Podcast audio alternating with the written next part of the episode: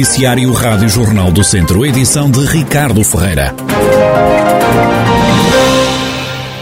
A situação do abastecimento público de água em Sernancelha é muito preocupante. Quem o afirma é o presidente da Câmara Local, Carlos Santiago, que revela que já há três localidades a serem abastecidas por autotanques. A situação é muito, mas mesmo muito preocupante. Sernancelho tem apenas 70% das freguesias são abastecidas pelo, pelo sistema multimunicipal do Rio Vilar.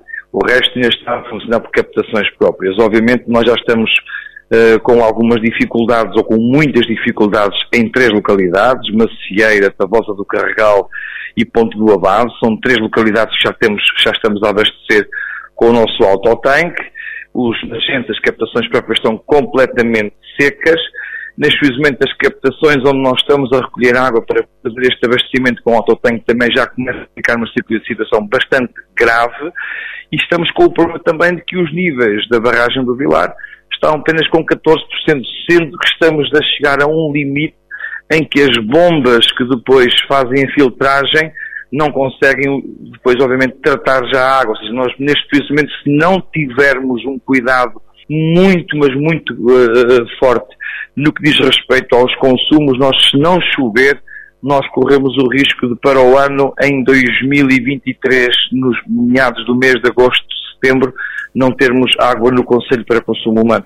O município de Sernancelho já adotou, entretanto, várias medidas para enfrentar a seca. A sensibilização da população é apenas uma das medidas que foram adotadas. Nós já cortamos tudo o que possa existir em Sernancelho de regas há alguns dias, há uns bons dias atrás, cortamos tudo o que é regas, tudo, tudo aquilo que possa ser desperdício, reduzimos já a, a pressão das torneiras e tudo o que é edifícios municipais, já fizemos avisos à população, estamos a fazer uh, repetidamente esses avisos à população, estamos a controlar os depósitos durante a noite, tendo em conta algumas perdas que possam existir. Uh, tem sido feito tudo e mais alguma coisa para fazer a redução. Precisávamos é que as, as instituições que também gerem todos estes, estes atores das águas fossem mais eficientes, mas pronto, infelizmente estamos com muita dificuldade na água, o que importa agora é tentar eh, consciencializar a nossa gente que isto é bem mesmo escasso e não se prevê que chove até ao final do ano, de certa forma nos preocupa imenso, até por causa das culturas e da produção agrícola que nós temos. Carlos Santiago, presidente da Câmara de Sernancelha, dar conta da situação da seca que o Conselho atravessa. Chafarides públicos encerrados e regas com água da companhia suspensas são estas algumas das medidas tomadas já pela Câmara de Sátão para enfrentar a seca. O município também já avançou com várias ações de sensibilização, é o que revela o presidente da autarquia, Alexandre Vaz. Por enquanto, as medidas podem se resumir a três essencialmente.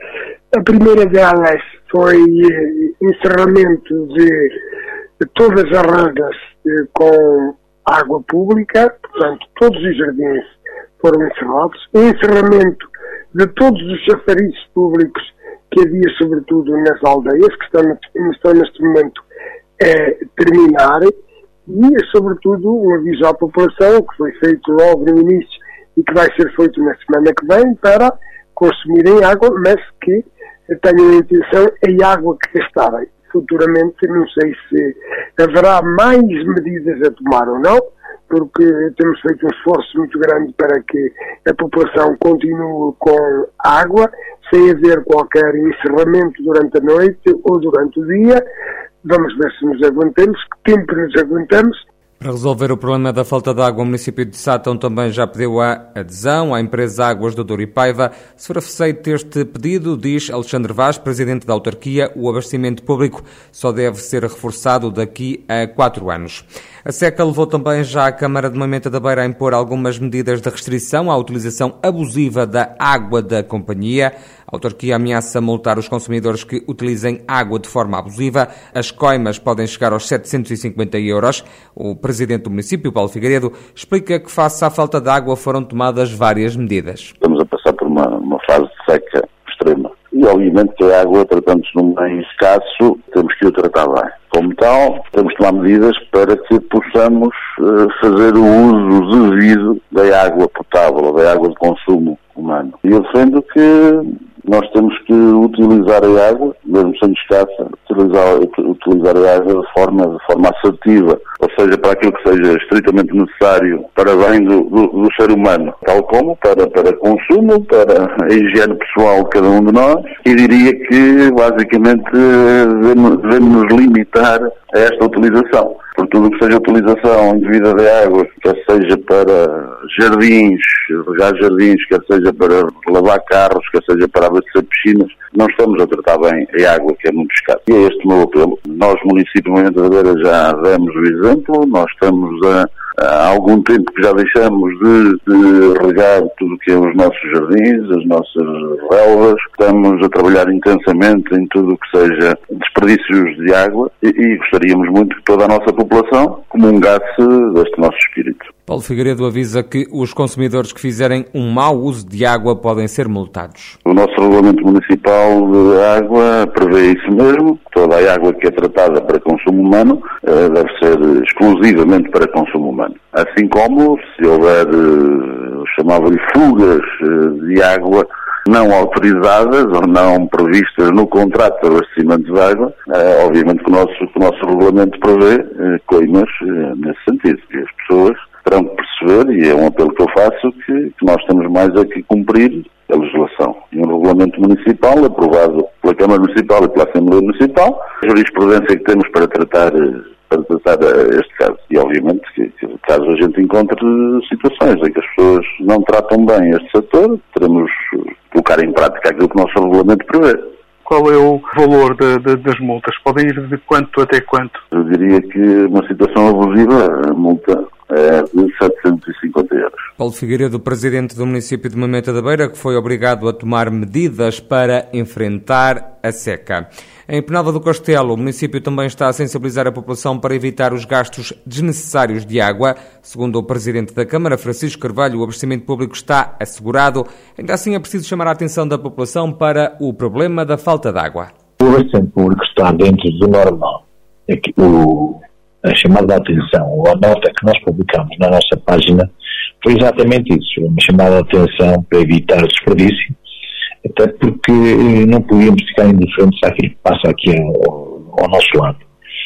E, por enquanto, o abastecimento encontra-se normalizado, mas em face da seca severa que está a verificar-se no nosso território, não podíamos ficar indiferentes. Então, recordamos o, os procedimentos normais da utilização da água eh, de consumo público.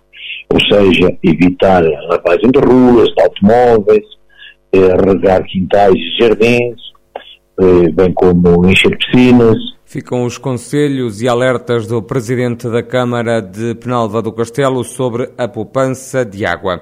A água tratada na Etar Viseu Sul está a ser utilizada por empresas do Conselho Vizinho de Nelas. O Presidente da Autarquia Viziense, Fernando Ruas, fala sobre este aproveitamento. Nós já utilizamos a água, nomeadamente para e, e, e empresas, algumas até são de cá, são empresas de Nelas, as águas tratadas da barragem, da meia tarde Visão Sul.